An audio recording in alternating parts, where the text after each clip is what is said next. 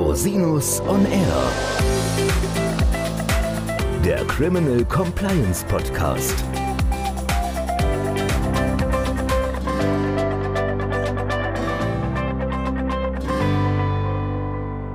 Herzlich willkommen zum Criminal Compliance Podcast. Schön, dass Sie wieder eingeschaltet haben. In dieser Folge geht es um das Thema Strafanzeige bei Straftaten zum Nachteil eines Unternehmens. Wir werden uns im Einzelnen anschauen, wann eine solche Strafanzeige sinnvoll ist und welche Vorteile das bringt, aber auch welche Risiken in diesem Zusammenhang bestehen können. Wie kann man so eine Strafanzeige stellen? Wie läuft es in der Praxis grob ab? Und was muss man insbesondere um den sogenannten Strafantrag wissen? Und bei welchen Delikten ist das insbesondere auch wichtig und einschlägig? Gehen wir mal in Medias Res. Wann ist so eine Strafanzeige sinnvoll? Der Vorteil einer Strafanzeige liegt in mehreren Aspekten, aber der wesentliche Vorteil ist sicherlich die Sachverhaltsaufklärung. Straftaten zum Nachteil eines Unternehmens kommen häufig von außen, zum Beispiel von Wettbewerbern oder Geschäftspartnern oder sonstigen Dritten. Es gibt allerdings natürlich auch Fälle, in denen Mitarbeiterinnen und Mitarbeiter das eigene Unternehmen schädigen. Auch in solchen Fällen kann häufig eine Strafanzeige angesagt sein. Natürlich kann man bei Fällen von interner Kriminalität auch häufig eine interne Untersuchung durchführen.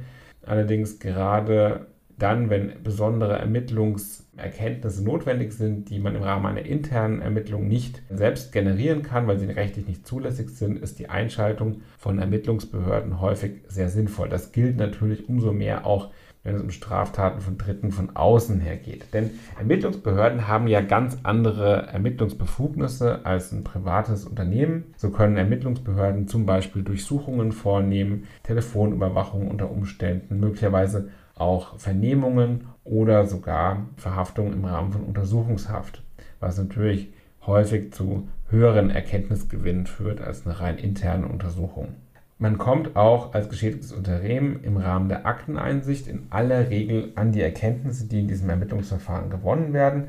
Und diese Erkenntnisse kann man später auch in anderen Verfahren verwerten. Also man kann zum Beispiel Erkenntnisse aus Ermittlungsakten dann in zivilrechtlichen Auseinandersetzungen, seien es Schadenersatzansprüche, seien es arbeitsrechtliche Verfahren, gut verwenden. Beachten muss man dabei natürlich, dass es gewisse Fristen gibt, die im, gerade im Arbeitsrecht auch unabhängig vom Strafrecht laufen können. Insoweit ist da eine hohe Sorgfalt geboten, wenn man eine solche Strategie durchführen möchte.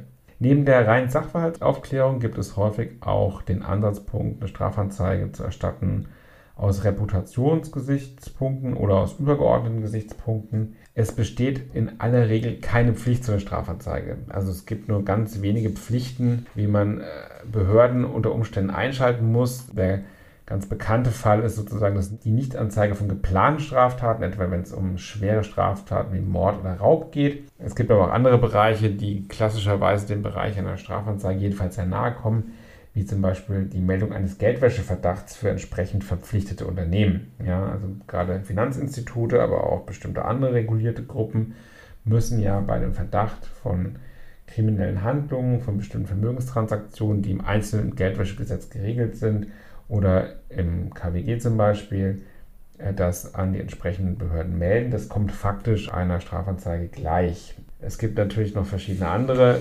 Verpflichtungen, bestimmte Transaktionen anzuzeigen, sodass es auch unter Umständen dazu führen kann, dass aus einer bloßen Meldung auch eine Strafanzeige gemacht wird. Klassischer Fall sind zum Beispiel die Meldepflichten nach der DSGVO bei Datenschutzverletzungen oder, und das kommt sehr häufig in der Praxis vor, die steuerliche Berichtigungspflicht nach 153 Abgabenordnung die aber auch dazu führen kann, dass Strafverfahren eingeleitet werden, um zu überprüfen, ob nicht doch eine Steuerhinterziehung vorliegt.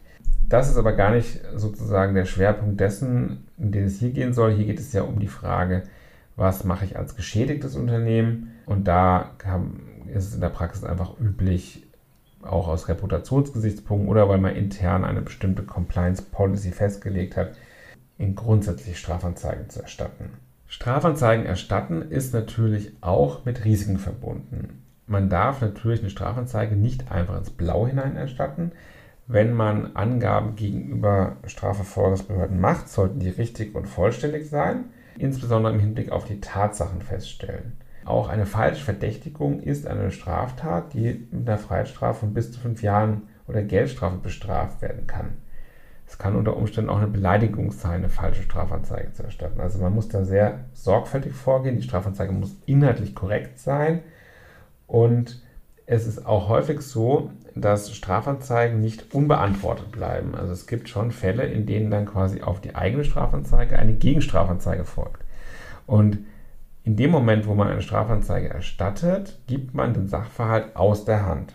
Das heißt, die Ermittlungsbehörden ermitteln dann selbstverständlich in ihrer eigenen Befugnis und sie sind auch verpflichtet zu ermitteln, wenn sie einen Anfangsverdacht haben.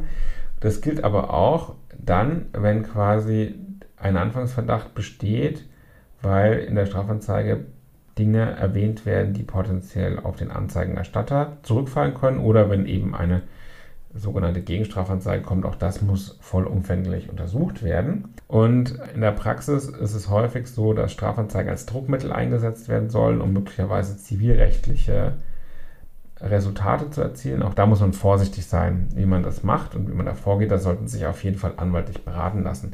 Fakt ist, eine spätere zivilrechtliche Einigung führt nicht zwingend dazu, dass das Strafverfahren eingestellt wird. Denn die Ermittlungsbehörden ermitteln, wie gesagt, aus einem staatlichen Auftrag und unterliegen nicht der Dispositionsbefugnis der Parteien.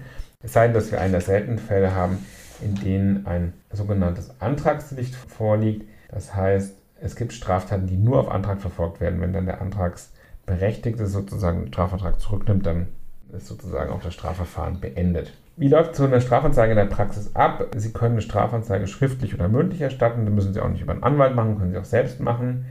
In Wirtschaftsstrafsachen, mit denen wir uns befassen, ist der Sachverhalt häufig sehr komplex. Und in solchen Fällen ist es quasi zwingend erforderlich, eine Strafanzeige schriftlich zu erfassen und auch entsprechende Anlagen beizufügen. Die Strafanzeige können Sie grundsätzlich bei der Polizei oder der Staatsanwaltschaft abgeben. Ich würde grundsätzlich empfehlen, äh, bei komplexeren, größeren Sachverhalten das bei der Staatsanwaltschaft zu machen, bei der zuständigen Staatsanwaltschaft. Ja, nochmal kurz zum Thema Antragsdelikte. Antragsdelikte sind Tatbestände, für die der Gesetzgeber vorgesehen hat, dass sie nur auf Antrag verfolgt werden. Es gibt absolute Antragsdelikte, die sind immer antragsbedürftig. Also liegt kein Strafantrag vor, kann der Staatsanwalt nicht ermitteln, zum Beispiel im Rahmen von Beleidigungstatbeständen. Dann gibt es weiterhin relative Strafantragsdelikte, die können auch dann verfolgt werden, wenn kein Strafantrag oder ein verspäteter Strafantrag vorliegt. Voraussetzung ist, dass die Staatsanwaltschaft ein besonders öffentliches Interesse an der Strafverfolgung bejaht. Im Wirtschaftsstrafrecht ist es bei relativen Antragsdelikten wie zum Beispiel beim Ausspähen und Abfangen von Daten oder bei der Verletzung von Geschäftsgeheimnissen ein ganz wichtiger Aspekt, denn häufig besteht auch in so einem Kontext ein öffentliches Interesse an der Strafverfolgung. Wichtig ist, dass der Strafantrag rechtzeitig gestellt wird. Es gibt quasi eine Strafantragsfrist von drei Monaten. Das ist dann im Rahmen der entsprechenden Strafanzeige auch zu beachten, sodass nicht der Erfolg der Strafanzeige schon durch Verfristung gefährdet wird. Das gilt im Übrigen auch für relative Antragsdelikte, denn da besteht ja immer das Risiko, dass die Strafverfolgungsbehörden das besondere Interesse verneinen. Ja, herzlichen Dank, dass Sie sich wieder die Zeit genommen haben, den Podcast zu hören. Falls Sie Fragen haben, wenden Sie sich bitte jederzeit gerne an mich unter info at rosinus-on-r.com. Bis zum nächsten Mal. Ich freue mich auf Sie.